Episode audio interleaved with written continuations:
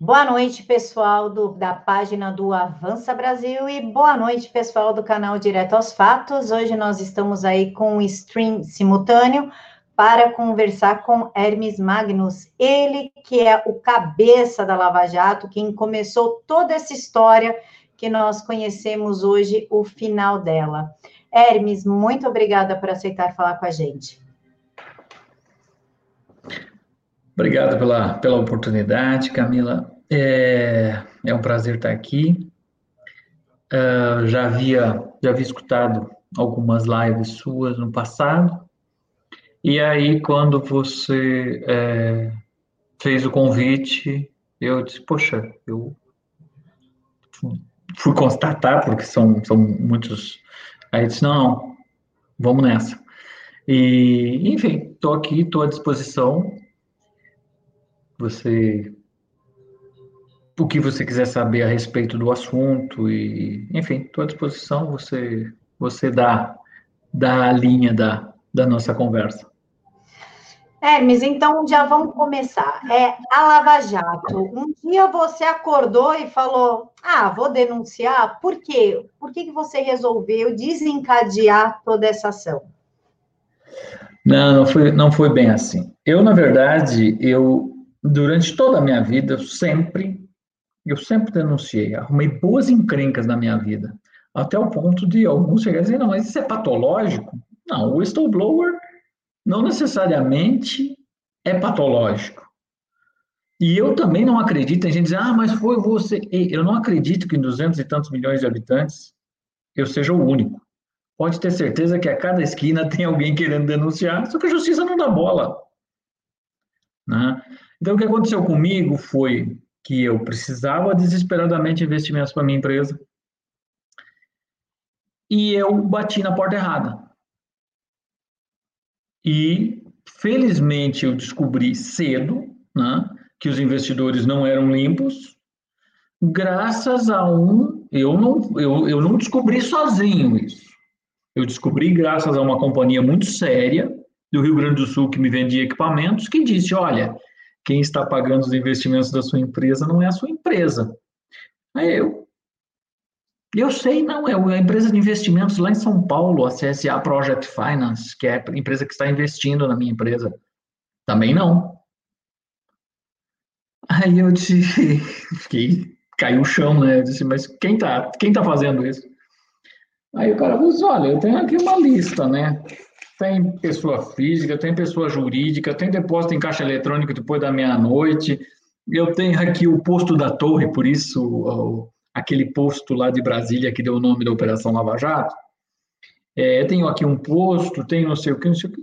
e se essas pessoas não autorizarem a sua empresa a retirar esses equipamentos que o senhor comprou, a gente vai ter que desfazer o negócio.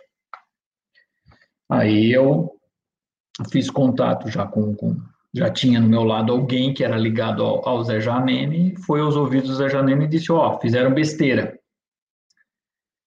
Os caras estão pedindo declarações eles não se intimidaram.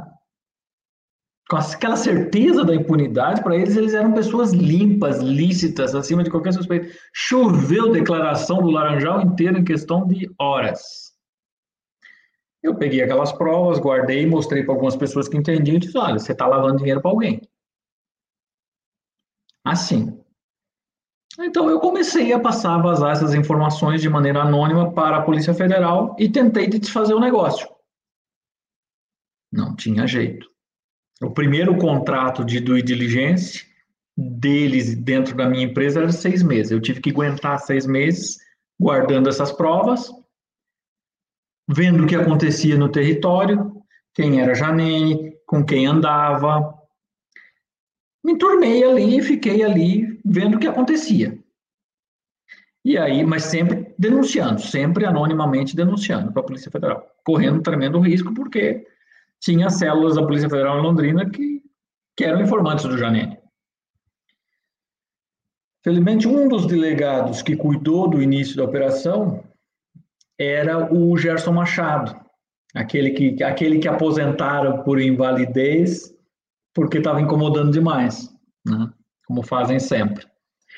E, e aí eu, depois dos seis meses, eu consegui fugir de Londrina. Alguns dois, um mês e meio depois, eu consegui me encontrar com uma força-tarefa da Polícia Federal. Passei as provas físicas, fiz a primeira entrevista com eles, que durou horas, com várias, várias autoridades em Londrina. Depois dali, isso era início de 2009, me escoltaram até a minha casa. Nunca mais vi polícia na minha frente, nem segurança, nem nada.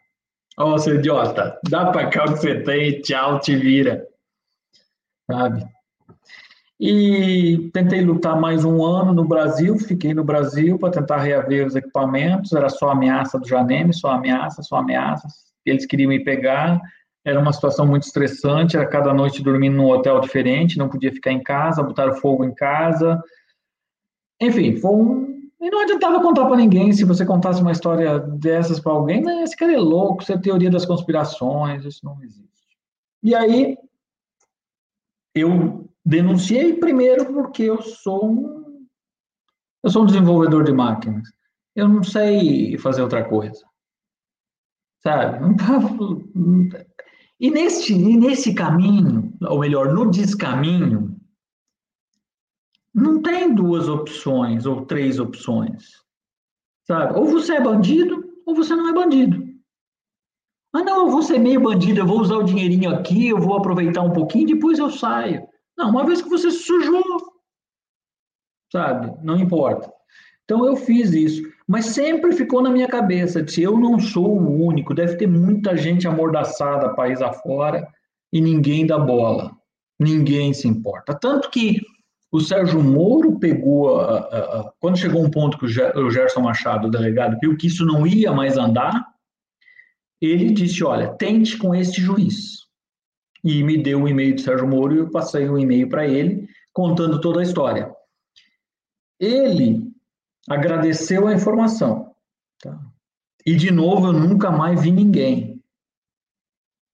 Aí eu fugi, saí do país, a pressão era demais, eu saí sozinho fui para os Estados Unidos. As coisas estranhas começaram a acontecer, aconteceram durante tudo, todo o tempo, mas em 2012, eu estando, eu estando legal nos Estados Unidos, eu fui deportado. Foi o primeiro sinal estranho porque alguém me queria no Brasil.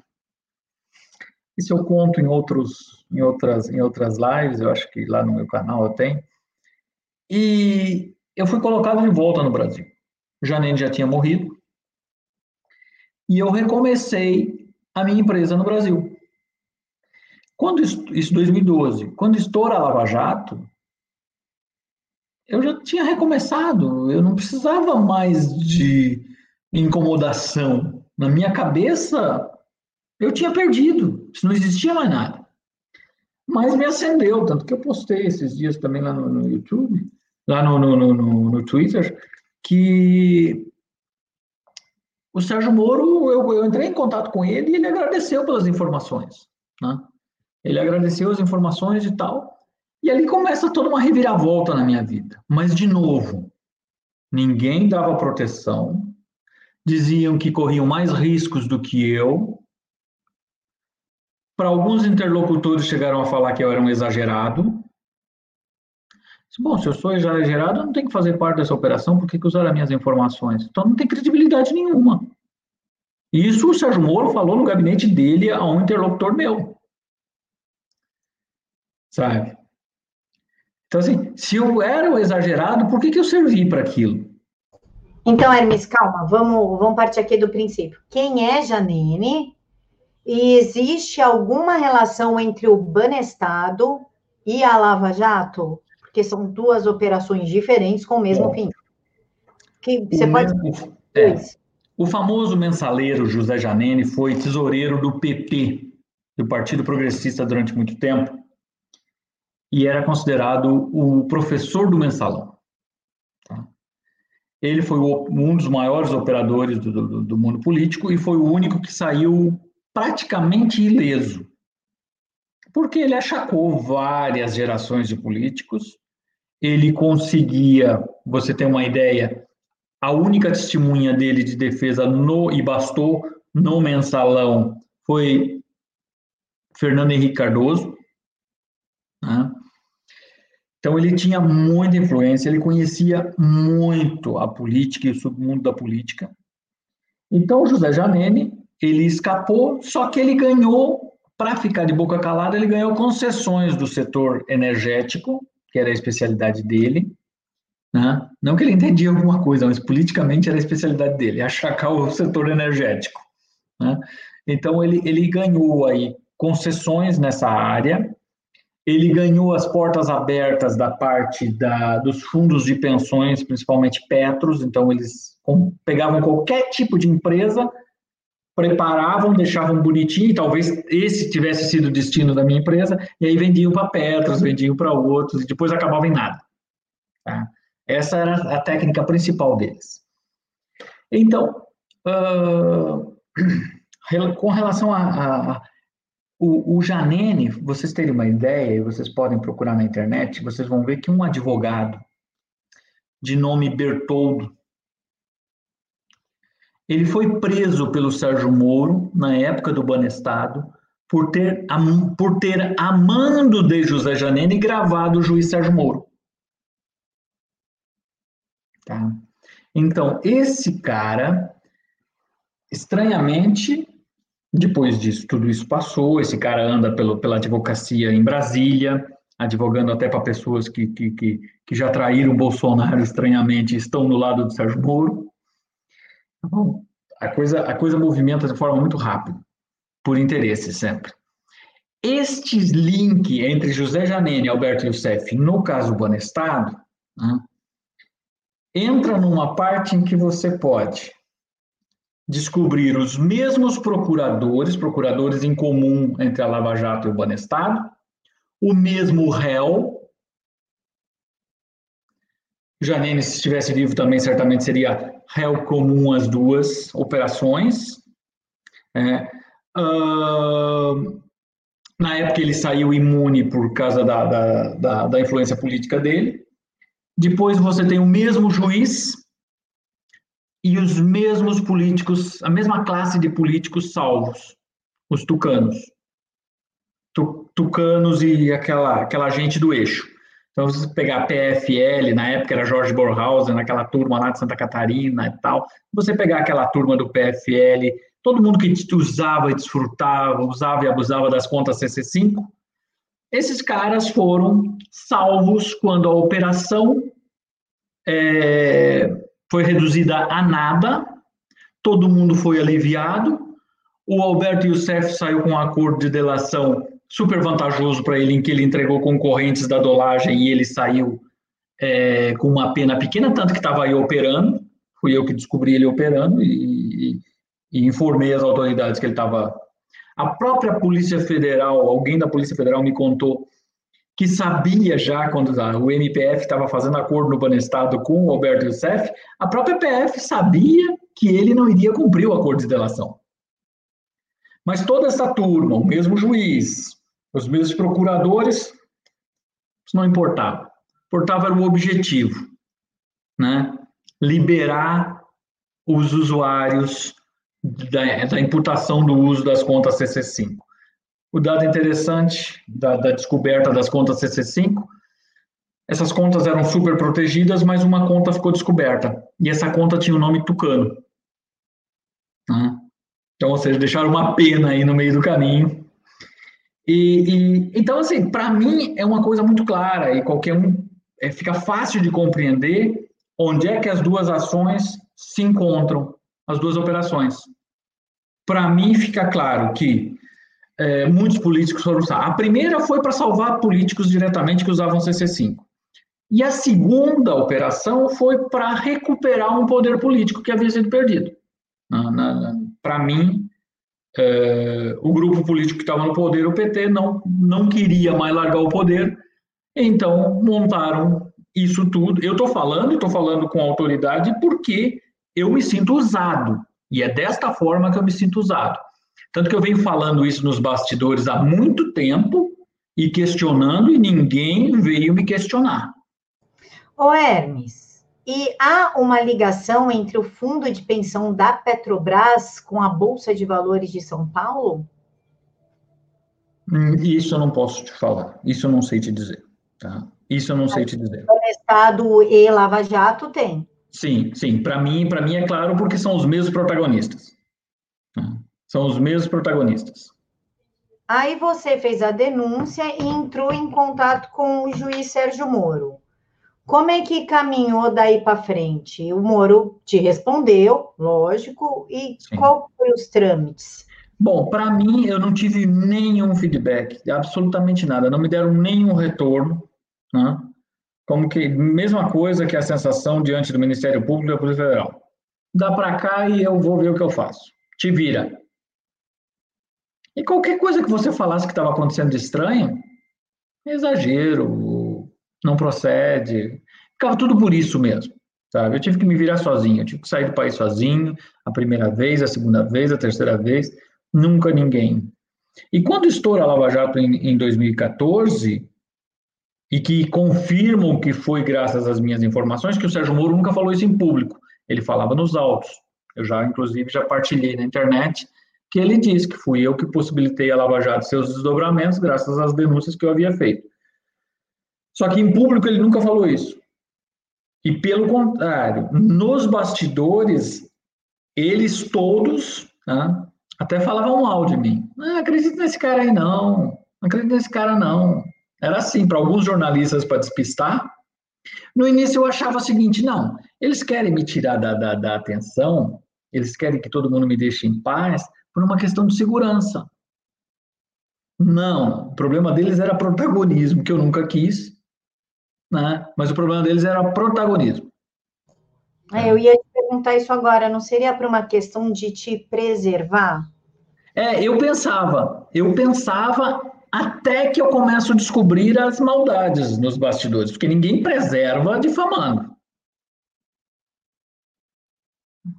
Se você, se você para preservar alguém, você causa um dano maior à vida dessa pessoa, isso tem outro nome. E eles me causaram muitos danos. E quando eu e quando eu apertei eles por respostas, ah, mas as suas queixas não têm plausibilidade. Eu sei o que eu passei, eu sei quanto eu paguei, eu sei de quantos lugares eu fui expulso, eu sei quem me perseguiu, eu tenho tudo anotado e foi tudo documentado e enviado por e-mails para eles. Só que eles, lá pelas tantas, dizem que perdeu, perderam o processo, por isso que não, podia, não podiam é, é, é, investigar nada. Como uma cara de pau, assim, sabe? Mas, Hermes, quando a gente faz uma denúncia do nível do crime que você denunciou, da estrutura que você denunciou, o normal e pela lei é você entrar no programa de proteção à testemunha. Você pediu o programa? Pedi. O, teve gente, teve um político que pediu também, e o Moro, dentro do gabinete dele, falou para mim, na presença do procurador do Januário Paludo, eles falaram para mim que o Provita não era para mim, que eu que não era para mim, que não funcionava. Eu também, de novo, na época pensei, não, deve ser um sistema de proteção que eles vão precisar me entregar para o inimigo para me proteger. Né? E ficou por isso mesmo. Eles não, eles não depois, depois quando a pressão aumentou muito, muita coisa estranha começou a acontecer eles começaram a falar na possibilidade de me tirar do país através da cooperação internacional do Ministério Público. Eu até entendia, no, lá no início, eu até entendia que, olha, não, eu fiz algo, eu denunciei gente barra pesada, e isso tem certa, certo, certo efeito, nível de efeito colateral. Tá? Não estamos mexendo, não estamos mexendo com bandido.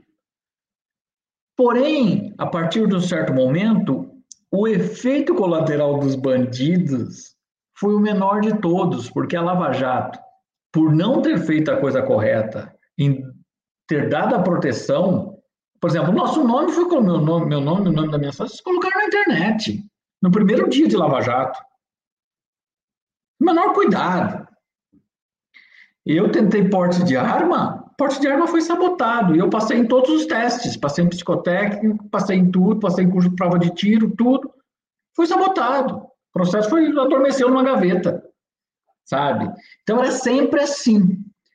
O que me levou a crer que os caras estavam. Alguém estava me amedrontando para ir embora do país, porque lá eu enchia muito, aí eu enchia muito saco. Tá? Ah, eu... é, isso a incomodar.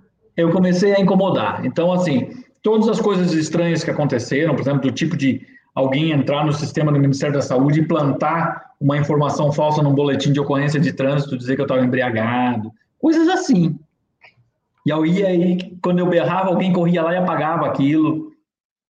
Assim, como, sabe, como. Então, estas coisas todas, é, eu não aguentei, eu não aguentei a pressão. Chegou um momento, bom, eu vou viver de novo aqui todo aquele inferno que eu vivi quando eu fugi do Janene, eu estou vivendo agora de novo. E ninguém se responsabiliza, é só galhofa, galhofa, galhofa. Ligava ligava para os promotores, ah, mas eu, eu, eu acho que eu corro mais risco que o senhor. Assim, eles têm proteção, eu não tinha. Aí outro dizia, é, mas não deixe ele acontecer nada. Se acontecer alguma coisa, me liga. Se, se acontecer alguma coisa, você tarde. Oi, eu estou tomando tiro aqui, o senhor. É, é, era assim, era na base da galhofa, um tremendo. Gerson Machado, ele não fez nada? O Gerson Machado, ele já estava, eu senti que ele já, ele estava, ele fez, tanto que ele, ele apurou muitas coisas, né? Uh, ele sabia da, do, da importância do que eu estava falando, porém, eles já estavam tirando ele para louco. Eles já estavam. Tanto que ele tentou suicídio, dizer lá que, que ele teve problema sério, e aí aproveitaram a deixa que ele já estava bem mal e aposentaram ele por invalidez montaram uma junta médica lá, aquelas famosas juntas médicas, e mandaram o sujeito pendurar as chuteiras, porque estava incomodando demais também. E as denúncias e as provas de outras pessoas devem te, deve, alguém deve ter te mandado mais coisa, né? Você chegou a encaminhar para o Sérgio Moro? Olha, eu comecei a enviar coisas para o Sérgio Moro até eu sentir que o que eu estava enviando estava incomodando. Como quem diz, esse cara para querer saber mais do que a gente? Tanto que no gabinete dele um dia ele disse: ó, o senhor não pode investigar nada, tá? Não, não, não estou investigando nada. Que as coisas chegam a mim, eu acho que são informações preciosas, não devem ser dispersadas. É, mas o senhor não pode fazer investigação. Não, não, não, não vou roubar o lugar da polícia, eu não sou autoridade, né? Mas tanto é verdade que existe. Hoje em dia, para você ser jornalista, você não precisa ter curso de jornalismo, e o repórter investigativo, idem. Então, essa gente para o Sérgio Moro não existe. Contradição só. Mas eu não fiz investigação. As pessoas começaram a mandar, por exemplo, a questão do Banestado. A questão do Banestado tinha pessoa. Eh, eu encontrei pessoas que foram lesadas, porque o, o Banestado teve duas classes de vítimas. Teve o paranaense, o povo do Paraná, que ajudou pagou sem incentivo, mas pagou lá, no, os pagadores de impostos pagaram aquele roubo do banco, aquele roubo acobertado dos políticos, e teve uma outra classe de vítimas, que são os caras que tinham, que deviam ao banco, e que estas dívidas foram declaradas como irrecuperáveis, como subprimes, vendidos para um outro banco, este banco descarregou no banco, num banco americano que fechou a agência em Nova York, só que esses títulos que foram para Nova York os abutres voltaram para o Brasil e dizem que até hoje estão executando as pessoas pelo valor real da dívida. Alguém lucrou muito com essa brincadeira. Ah, então, para mim, esse tipo de justiça, ah, mas você está se insurgindo contra a Lava Jato porque. Ney, não, não, não tem nada a ver uma coisa com a outra. Eu, assim como eu, eu, eu falei hoje, ainda num outro canal, eu falei, eu não quero que o meu nome esteja ao lado de ninguém, de operação, de nenhum tipo de operação, tá? Uh, que eu não concorde com, com, com a finalidade. Como eu disse, a Lava Jato tinha que ter uma por semana. Ninguém tem o monopólio da verdade. É um desrespeito, é dizer que não tem mais juiz competente no país inteiro. É dizer Existe um sistema de justiça fracassado, sim, que não cobra resultados dos magistrados no país inteiro. Existe um Ministério Público fracassado, que não cobra um, uma linha, que não cobra um, um padrão de excelência de todas as procuradorias no país inteiro. Né?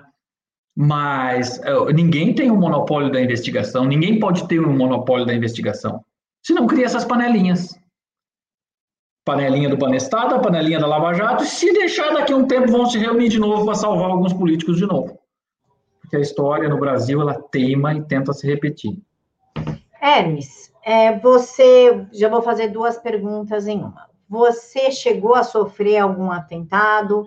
Com, o que, que aconteceu? Você, você teve que sair do país? Foi por conta das ameaças ou porque você sofreu alguma coisa? E a outra pergunta é que foi só mudar o diretor-geral da Polícia Federal e o ministro da Justiça que o Aécio Neves foi denunciado em 65 milhões da Odebrecht do Andrade Gutierrez. Você acha que tem alguma relação de proteção pela Lava Jato? Uh, olha, vamos começar, vamos começar pela questão das ameaças. Eu, durante a época do Janine, sim, era, era, era barra pesada mesmo. Tanto que a noite que queimaram a casa onde começou a empresa, eu estava dormindo num outro lugar. E, e duas horas antes eu havia me encontrado com o interlocutor do José Janine que é um sujeito do Paraná, que ficou solto, que saiu limpinho.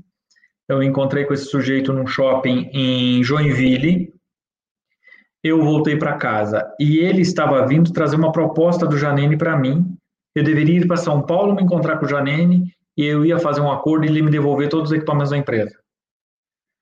Eu não fui porque eu não, não ia fazer acordo com o bandido naquela altura, porque eu já havia denunciado. Tá?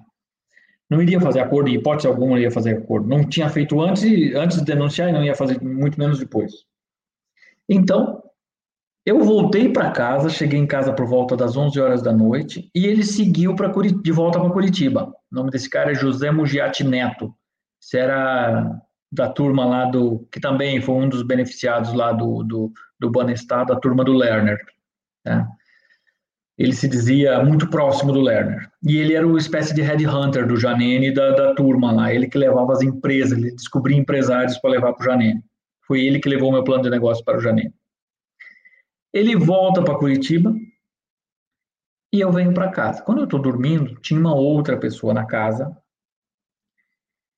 É, e ele bateu na porta do meu quarto, tipo, por volta da, da meia-noite. E ele disse: Olha, ligaram aqui, eu estava muito cansado, ligaram aqui e disseram que o endereço tal está pegando fogo.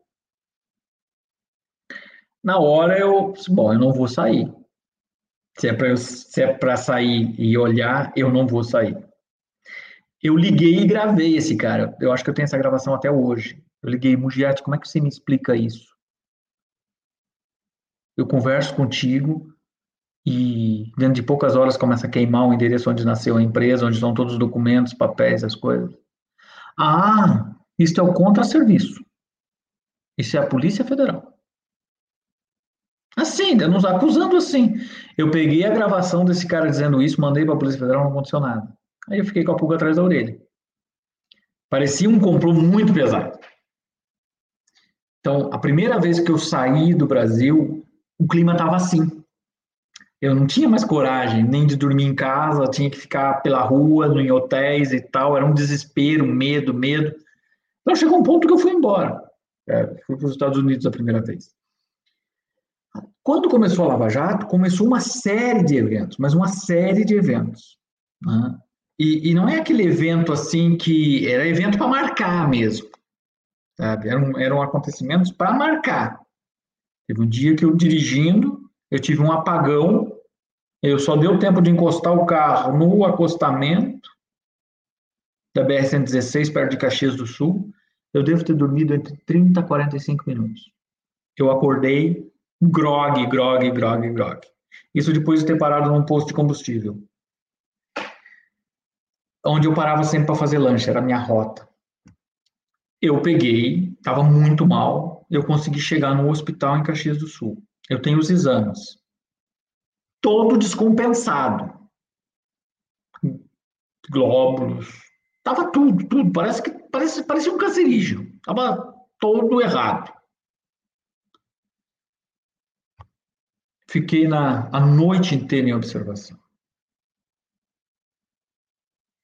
De manhã fizeram os exames e eu não tinha mais nada.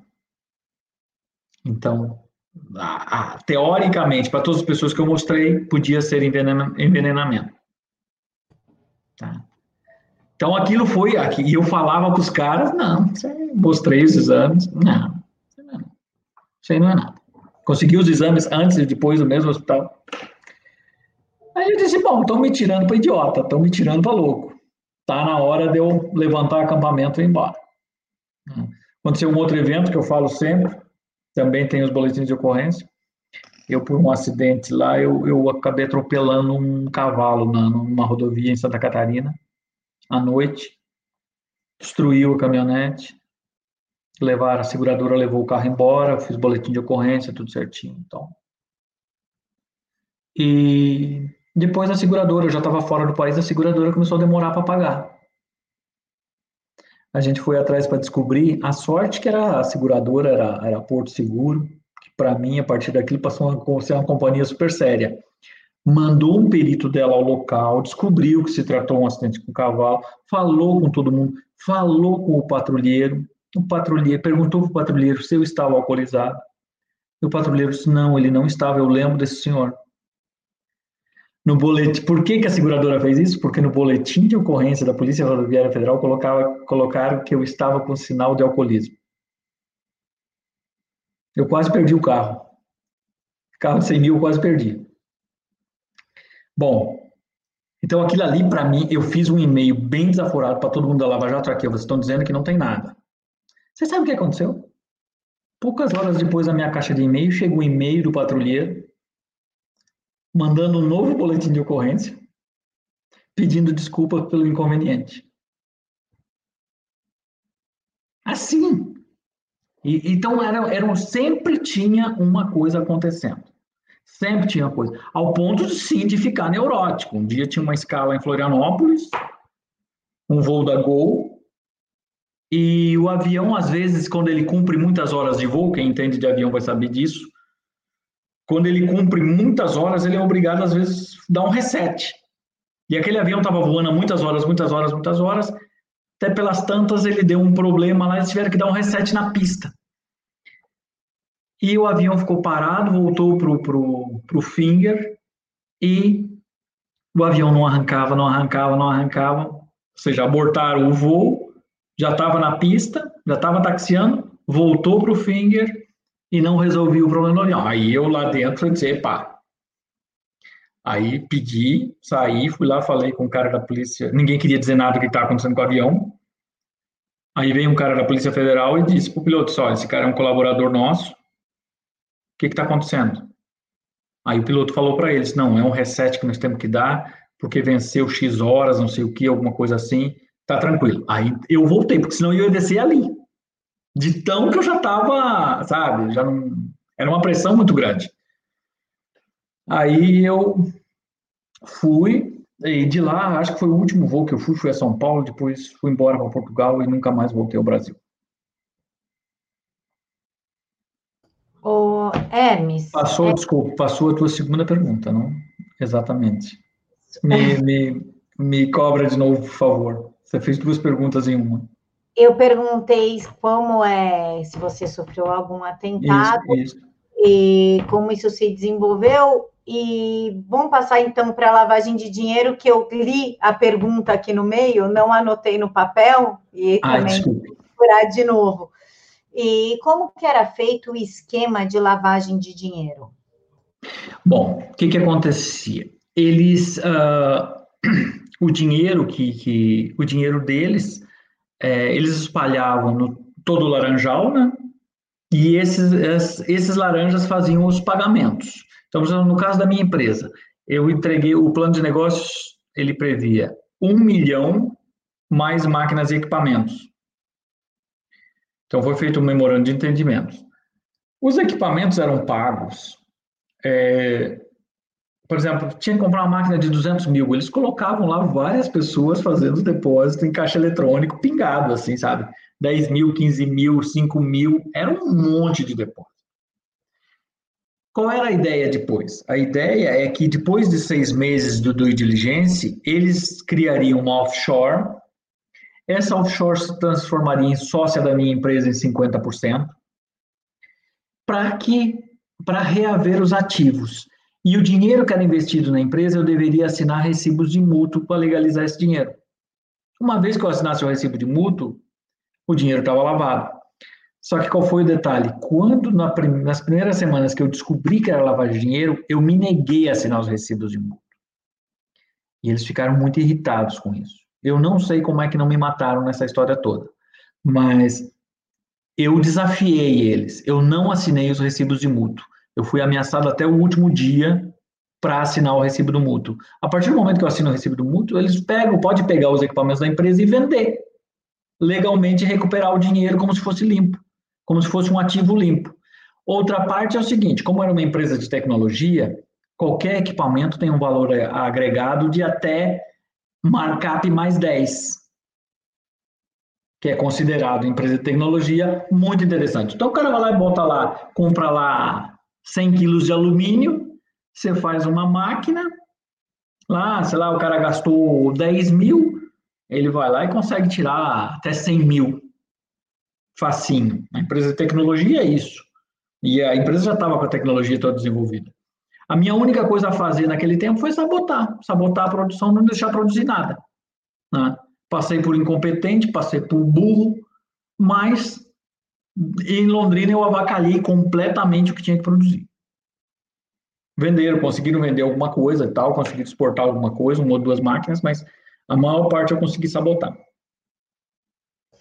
A pergunta que eu tinha te feito, a Márcia Fernandes me lembrou, muito obrigada, Márcia, é, a investigar quando estava o juiz Sérgio Moro como ministro da, da Justiça e o Valeixo na Polícia Federal, nada chegou perto do Aécio. Foi só os dois saírem que o Aécio Neves foi denunciado por 65 milhões, sendo isso 35 milhões só da Andrade Gutierrez. O senhor acha que existe uma ligação de proteção enquanto nós estivermos aqui, Aécio fora da investigação? Agora que ambos caíram, descobriu-se o PSDB? Eu acho que eu acho que não. Eu acho que na verdade é um recado e tem muita bravata nisso. Eu não acredito que o, que o Aécio vá sair condenado dessa. Essa proteção é muito maior do que a gente possa imaginar.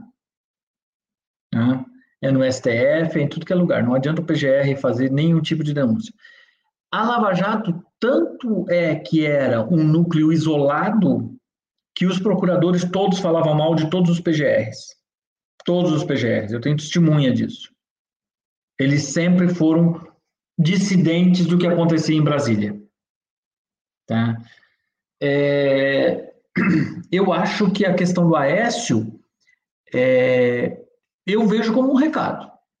Eu vejo como um recado. Olha, agora, agora a Lava Jato vai seguir ou vai seguir um, um ritmo ou dissolve. Simples assim. Tá? Eu acho que agora, eu acho que pode acontecer uma coisa muito interessante, que é espalhar os processos da Lava Jato, mas pra, com pessoas com competência igual, sabe? Eu acho que se ficar centralizado em Curitiba, vai continuar a proteção para os apaniguados deles, até mesmo por medo, porque se esses caras começam a entregar todos os procuradores, a gente sabe que o doleiro dos doleiros ele está acusando seriamente os procuradores de ter pago propina para um procurador da Lava Jato, para ter escapado, para ter processos deixados de lado.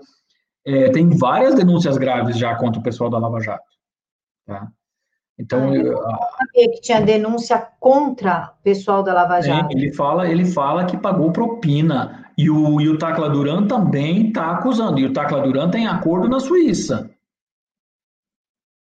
O suíço não, vai, não acredita em Papai Noel fora de época como o brasileiro acredita. Né? E quem é Tecla Duran nesse engodo da Lava Jato? Tecla Duran, advogado da Odebrecht, né? que, segundo ele diz, não, não sei, não conheço as provas, segundo ele diz, ele é, iria ser preso, ele descobriu que seria preso, e houve uma proposta que, para relaxar a prisão dele, ele deveria, ele fez um acordo, sei lá, de parece que 5 milhões.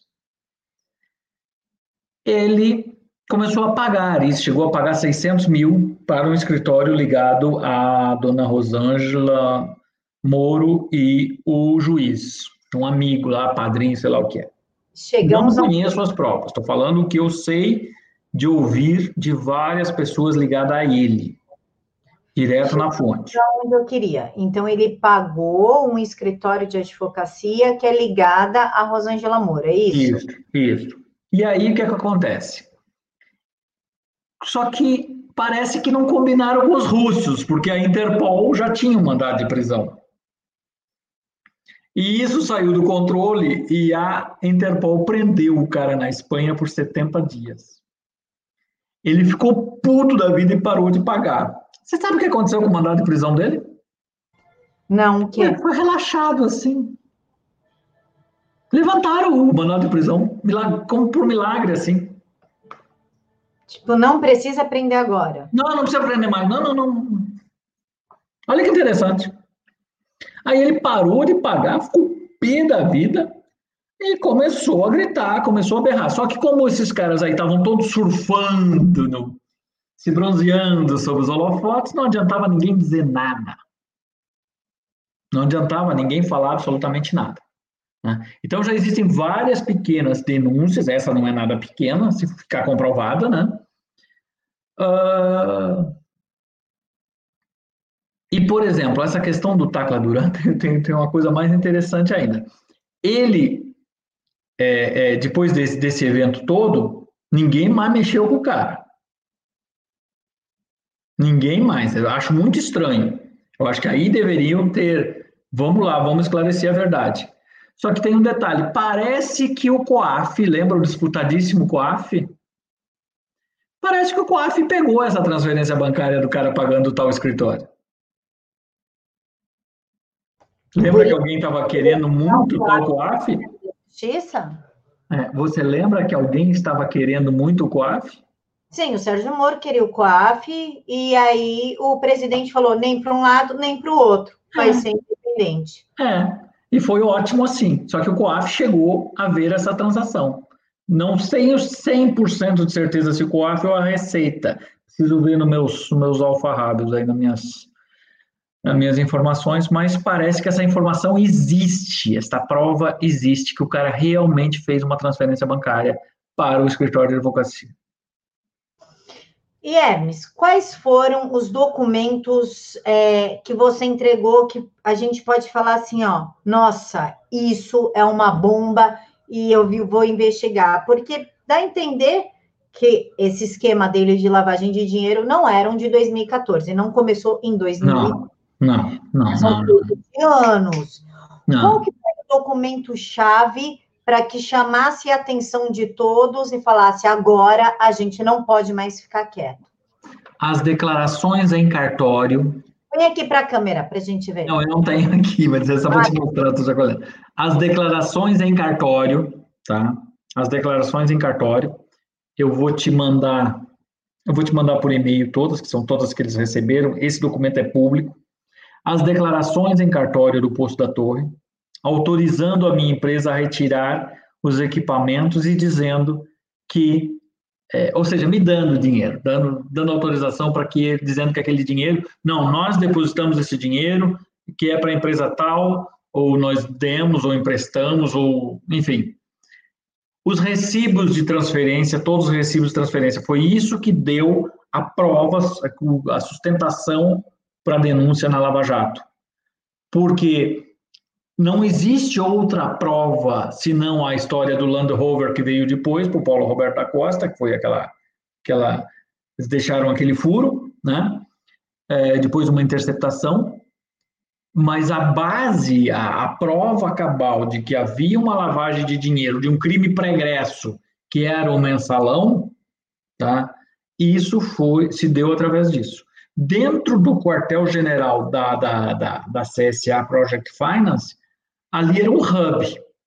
Ali conduziria ao Banco do Nordeste, não investigaram. Ali conduziria a, a, até a vínculos com a família Sarney, não investigaram.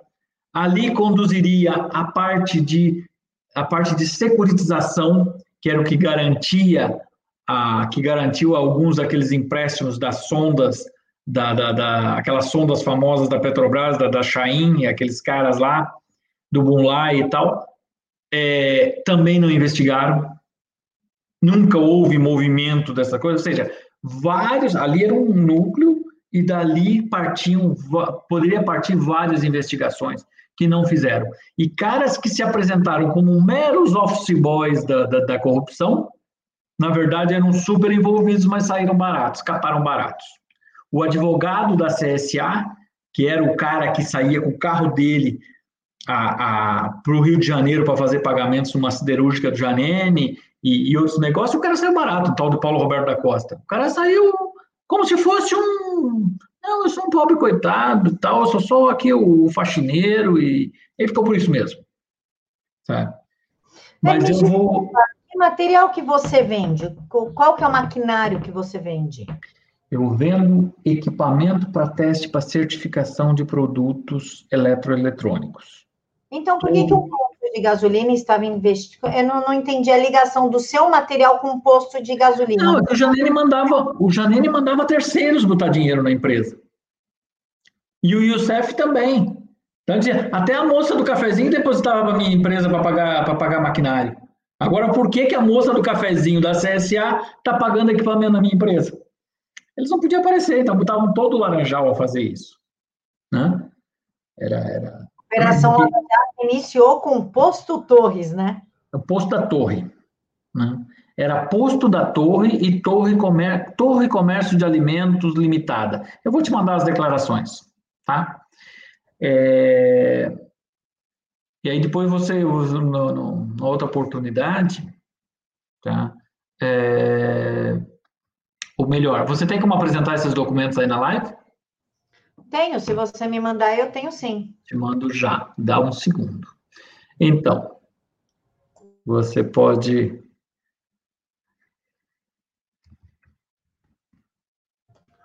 Então, em resumo, você entrou como laranja, seria isso? Só para esclarecer o pessoal não, do chat. Não, eu, eu, eu, não, eu, não, eu não era laranja porque eu não.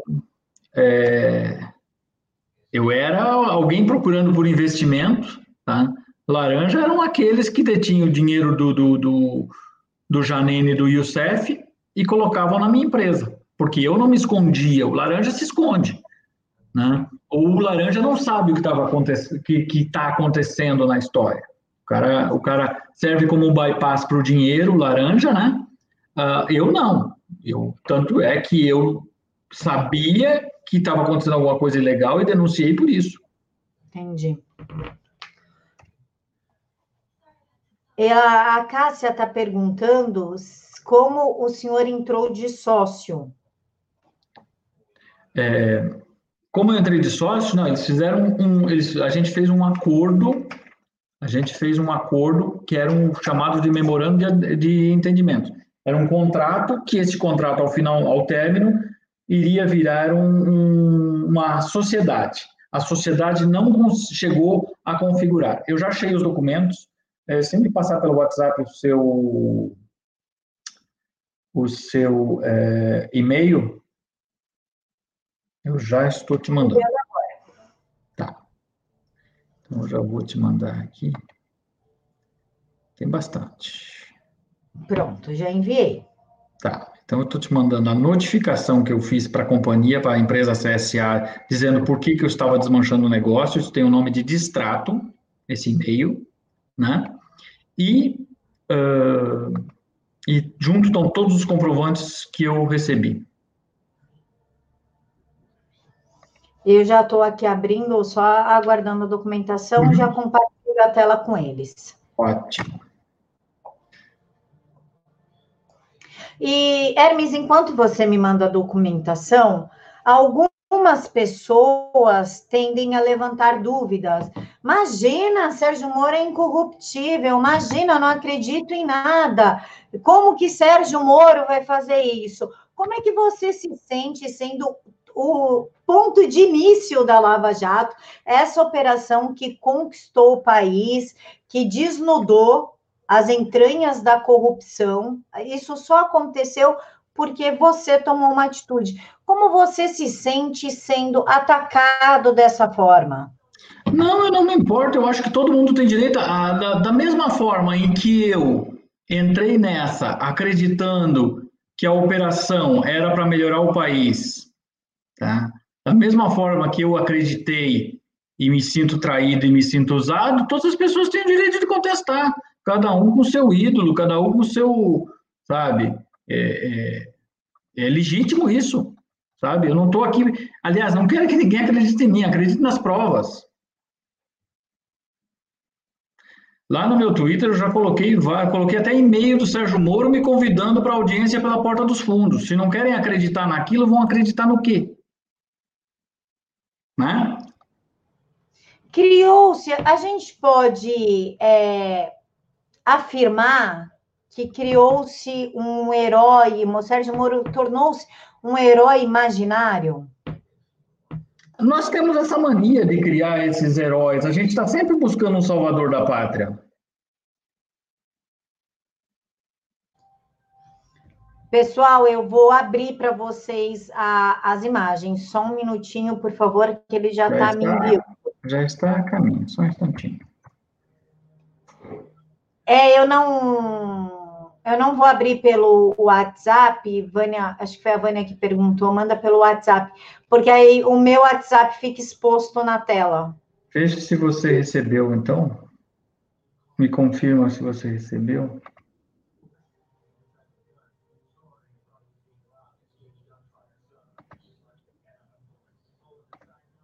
Tá abrindo o Gmail.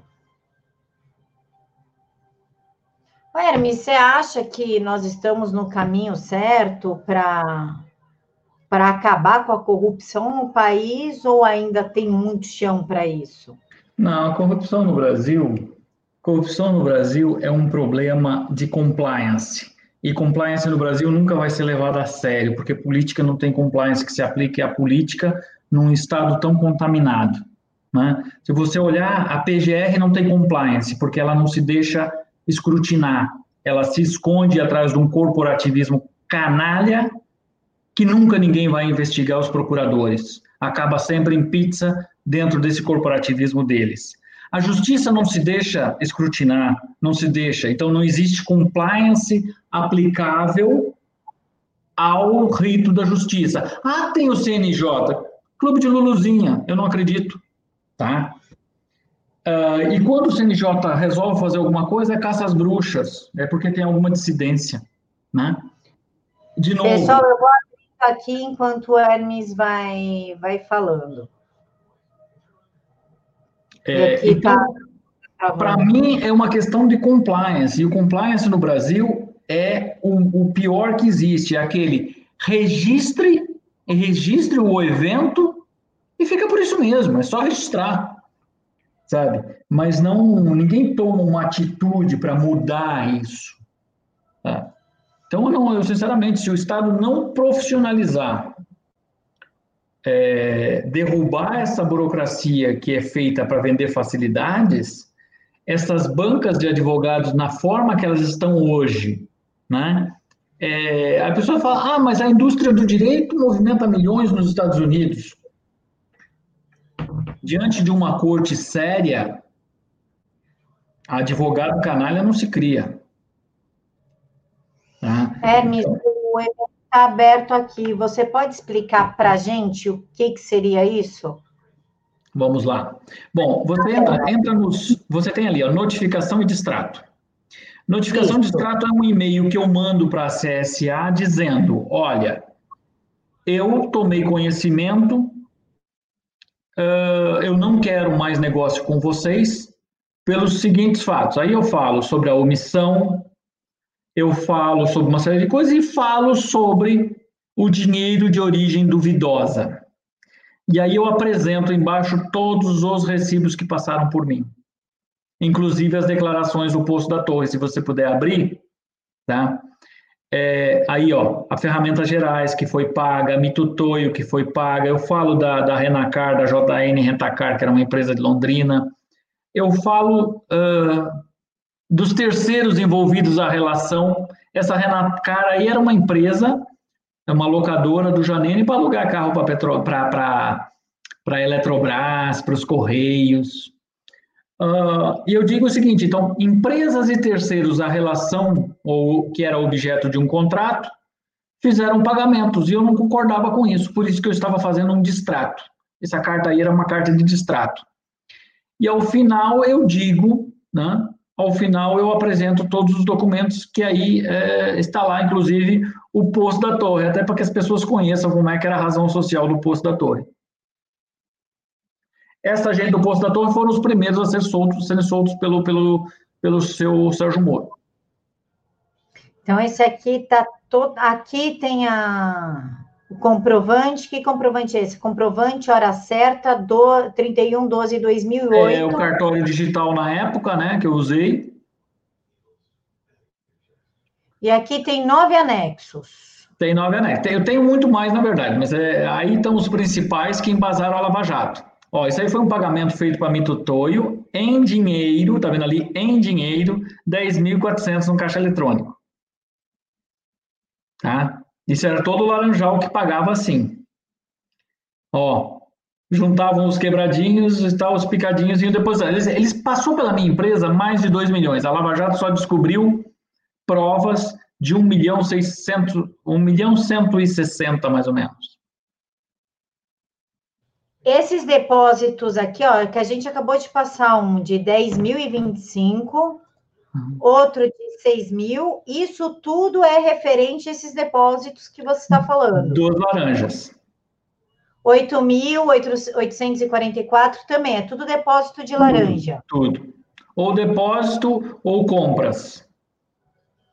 Eles depositavam ou, ou para pagar a mercadoria direto, ou depositavam para preencher um valor maior para uma mercadoria maior. As mercadorias maiores usam, uh, usam é, declarações. Né? Você vai ver na sequência aí. É, Hermes, esse aqui está escrito Instituto Sul-Americano, é isso? Não, eu acho que é Mitotoio Sul-América, né? Mitotoio e é, é tá muito... É, Mitotoio Sul-América. E o que, que seria essa mitotoio? É, eu acho que foi uma máquina de medição que foi comprada, uma máquina tridimensional de, de, de... que foi comprada lá. Aqui, ó, agora dá para ver direitinho. Mitotoio Sul-Americana, limitada. É, é, uma empresa japonesa que tem no Brasil, que é famosa, que vende instrumentos de medição. Valor em dinheiro. Olha quem é que faz um depósito em dinheiro de 50 mil. Aqui é o quê? Nós, funcionários da Dunel, entraremos com uma ação cautelar contra o senhor é, Eles jogaram os funcionários, eles jogaram os funcionários contra nós, tá? Para pedir o bloqueio das contas da empresa quando a gente fugiu.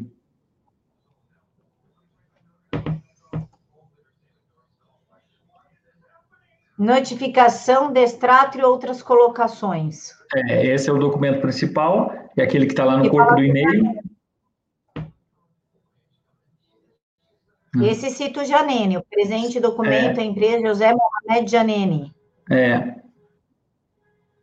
E Porque é esse a documento... e, o, e, o, e o Janene era uma coisa só. Ah, tá. E foi esse documento que foi para Lava Jato. Foi para Lava Jato junto com as provas dos depósitos. Esse aqui é o bebê da Lava Jato. Exatamente. E esse aqui? Ó, olha só. A Ferramentas Gerais vendeu uma máquina para Dunel, tá? Esse equipamento era de 130 mil. Então, a Angel Serviços Terceirizados Limitada é uma empresa de Brasília, tá? Uh, que eu, essa empresa especificamente eu nunca soube de quem era, mas é, me disseram depois que era da mulher do Habib Shatter, que era do posto da torre também, tá? Então, essa empresa de Brasília autorizava a minha empresa a retirar os equipamentos, ela se responsabilizando pelo pagamento. Tudo feito em cartório tudo mais em Brasília. Então, boa parte dos pagamentos vinham de Brasília. Era outra coisa que chamava atenção.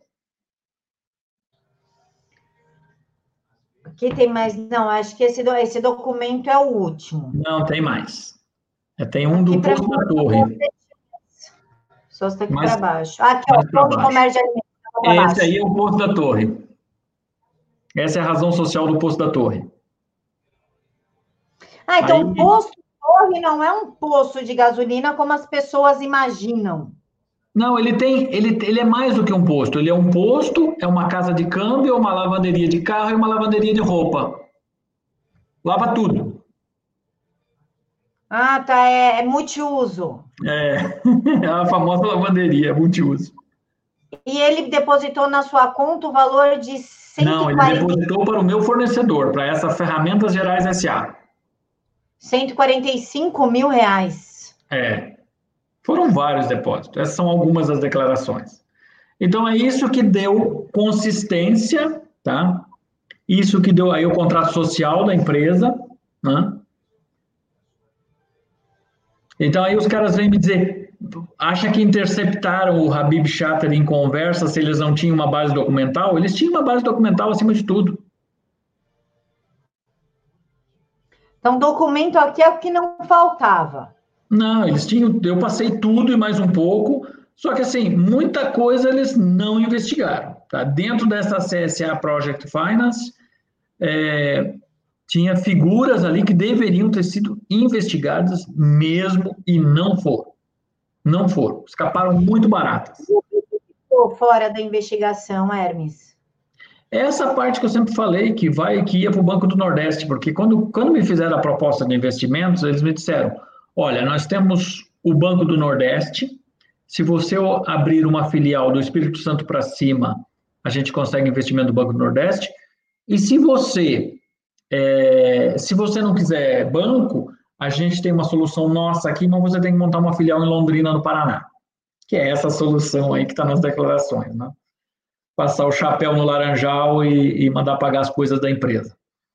É, Outra coisa, o Instituto de Resseguros do Brasil, o maior, a, a, o que o Janene mais se vangloriava era que ele conseguiu assaltar para valer ele e o irmão dele o Instituto de Resseguros do Brasil, o famoso IRB, que acho que já foi extinto. Ficou por isso mesmo. Os Correios, ele alugava a Kombi para os Correios a 80 mil reais por Kombi. Tá? A maior cara de pau, assim. Então a gente pode afirmar que foi uma operação, assim como o Banestado, um pouco seletiva, digamos é, assim. É, exatamente, exatamente. Para mim são os mesmos atores que se reuniram mais tarde, porque é muito para mim, para mim, olha, pode me chamar de louco, pode me chamar do que, quiser. Eu não consigo ver diferente. Você encontra os mesmos atores, o mesmo criminoso, o mesmo juiz, os mesmos procuradores, quase os mesmos procuradores, anos mais tarde, numa treta política que beneficiou um grupo no Banestado e que tornou a beneficiar esse grupo na Lava Jato. Então, é, eu não, não, não, Desculpa, eu perdi completamente o respeito por essa gente. Perdi o respeito. Não perdi o respeito pela, por exemplo, investigar e prender bandido, todo dia é um bom dia para prender ladrão. Não estou dizendo aqui que Lula é inocente, que não é, não estou falando nada disso. Eu estou falando que Todo dia é um bom dia para aprender. Nunca seletivamente. Porque a justiça não tem que entrar na política. Não desta forma. Tem lá a justiça eleitoral, que já é duvidosa. Tá? A justiça não é para isso. Ah, mas tinha que fazer. Tinha. Assim como tem que fazer muito mais coisa no Brasil e precisa fazer urgente. Porque senão, daqui uns anos, a gente vai ter esquecido todo este episódio e a gente vai estar aqui chorando de novo, sabe? Nós temos a mania de não qualquer melhoradinha que o, sem, o, o acalmou um pouquinho a ventania, tá todo mundo, ninguém mais lembra de nada. O importante aqui, eu não estou aqui, e, e eu pedi hoje, inclusive, na outra live, eu disse, eu não autorizo ninguém a ofender o Sérgio Moro e os procuradores em meu nome. Eu me sinto usado, sim mas eu não autorizo ninguém a ofender os procuradores ou quem quer que seja em meu nome. Mas eu sou a favor que a Lava Jato seja auditada de fio a pavio, processo por processo, uma força-tarefa dentro da força-tarefa. Se eles forem absolvidos, toda a glória e honra para eles. mas eu duvido. Né? Não sair dizer eu sou bom, medalha, medalha, medalha, medalha, e não tem que dar satisfação para o povo. Isso não. Isso é poder paralelo. Isso sim é milícia. Hermes, para a gente finalizar, a gente já está aí a uma hora e cinco. Você gostaria de fazer as suas considerações finais? Qualquer coisa que você quiser, tipo, microfone aberto para você falar o que você quiser nesse momento. Você vai ficar, inclusive, sozinho na tela. Então, bom, uh, eu vi, você falou que tem pessoas que não acreditam, que não acreditam. É, eu, sinceramente, as pessoas dizem, ah, por que, que você está falando só agora? eu tenho provas que eu falo há muito mais tempo. Vão lá no meu Twitter e olha todos os documentos e as cartas que eu vinha mandando para a Procuradoria da República no Paraná, cobrando explicações que nunca deram e sempre faziam chacotas, sempre reclamavam. Então, assim, eu venho reclamando há muito tempo. Teve gente, teve bolsonarista lá atrás, que quando eu comecei a falar o que tinha acontecido, porque o Sérgio Moro, no meu caso, mudou de atitude em setembro de 2018, quando ele absolveu sumariamente a família Janene. Ele não queria, ele deu sinais que ele não queria condenar a família Janene, sem que as vítimas fossem ouvidas. Que depois a dona Gabriela Hart, que era juíza substituto, ratificou a, a absolvição da Daniele Janene. Nunca fomos ouvidos como testemunhas, só fomos usados, aliás, como vítimas, como, só fomos usados como testemunhas contra o Alberto Youssef. Quando acontece isso, aquilo já me acendeu o sinal vermelho. Eu já tinha um monte de pontos de interrogação e eu comecei a alertar. Ó, o cara virou político. O cara virou político. Ah, muita gente me jogou pedra. Não, você tá, tá aí choramingando porque não te deram bola, que não sei o quê. Olha, e, e o plano agora é o seguinte: infiltrar um monte de gente do governo Bolsonaro para reaver o poder, porque eles queriam esse poder que voltasse para o, para o PSDB, perderam o mando de campo e agora eles vão correr atrás da bola. Tá? Infiltraram um monte de gente, aí tem uma série de fatos estranhos que eu já contei e continuo contando, tá? Dessas pessoas. Eu quase processei uma senhora que estava tentando, estava é, é, aí nos grupos falando mal de mim, dizendo é absurdo, falando do Sérgio Moro. Isso lá atrás, isso não é coisa de agora. A gota d'água para mim, eu resolvi dar um, um, um voto de confiança porque eu disse: não, tem uma coisa mais importante acima de tudo. Vão reconstruir o Brasil. Vai que dê certo. O Brasil é realmente acima de tudo. Então, eu dei um tempo. Mas quando o Sérgio Moro fala exatamente o que eu havia feito, uma previsão que eu tinha feito três semanas antes, eu chamei alguns amigos em box, essas pessoas talvez estejam até assistindo a live, e eu chamei e falei, ó, Sérgio Moro vai trair o Bolsonaro. E não deu outra. Quando acontece isso, e a forma que ele fez, ó, peraí, agora é a minha vez de falar. Tá? E tanto que já falei por aí, eu não vou falar muito não, eu vou falar um pouco, depois eu vou sair de cena. Mas vai ficar registrado para que isso sirva para que as pessoas parem de bater palmas para o primeiro que atravessa na rua, sabe? Eu sei que o povo é carente por uma solução, as pessoas estão carentes por, por, por, por alguém que resolva os problemas do Brasil, sabe? A Lava Jato realmente, o advento Lava Jato é uma coisa importante, é uma conquista da sociedade. Mas a parte que foi completamente parcial e, e, e fez claramente interferência política, eu repudio, eu não admito, e estou aqui falando porque, como eu me sinto usado eu quero me distanciar disso. Eu desconheço. Não quero. Ah, você é o cara da Lava Jato? Qual da Lava Jato? A Lava Jato tendenciosa? A Lava Jato da caça às bruxas? A Lava Jato tucana? Eu sou contra, eu repudio. Ah, mas prendeu o PT. Prendeu pouco. Deveria ter prendido muito mais. E prendeu mal. Isso vocês podem contar, com, com, é, é, constatar. Não precisa nem eu estar falando aqui. O Lula já está solto. Tem muita gente aí que já está solto. Prendeu pouco e prendeu mal. Então, pessoal, era esse o meu recado. Eu acho que a gente precisa daqui para frente é questionar tudo e todos. E hoje o que a gente precisa, além de se proteger dessa crise, dessa, dessa pandemia, o que a gente precisa é permitir que este governo chegue até o fim. Esse governo tem que chegar até o fim. Senão, daqui uns dias, nenhum investidor vai bater mais na porta do Brasil. Né? Não dá para ter uma eleição toda semana. A gente tem que começar a assumir os nossos erros. Sabe? A gente vai para a urna e daqui a pouco muda de ideia e acha que é assim. Não. Eu acho que a coisa tem que seguir até o fim. 2022, se o governo se comportar à altura para merecer os votos de novo para se reeleger, continua, se não, sai fora.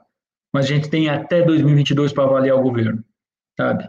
É, não é por algumas palavras infelizes ou grotescas ou ogras que a gente vai botar o país numa situação difícil. Esse, esse é o meu pensamento. Mesmo porque a gente, quando votou no, no Jair no Bolsonaro, no presidente Jair Bolsonaro, né? Ele é um presidente, a gente já sabia muito bem desse jeito dele de falar, de se colocar, e é o que mais atraiu a gente, porque não era um engomadinho mascarado.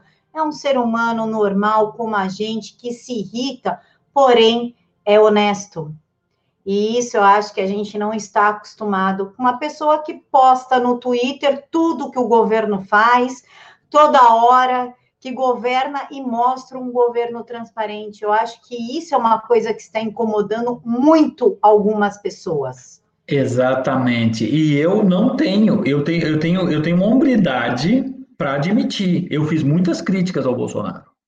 Eu fiz muitas críticas.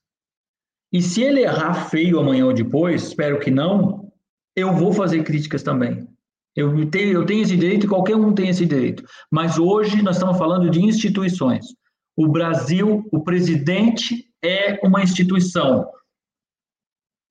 O país não pode ficar à mercê de boataria nesse momento, sabe? De jeito nenhum. Isso enfraquece o país, sabe? O país não vai conseguir sair bem dessa se tiver qualquer tentativa de golpe. O, o que eu falei aqui hoje era uma tentativa de golpe, sim. Perderam o mando de campo e correram atrás com infiltrados para recuperar esse mando de campo. Esse é o meu alerta. Você considera, então, o juiz Sérgio Moro um, um infiltrado? Considero, sim. Quando viram que perderam o mando de campo, epa, Deu errado, vamos lá buscar esse poder de volta.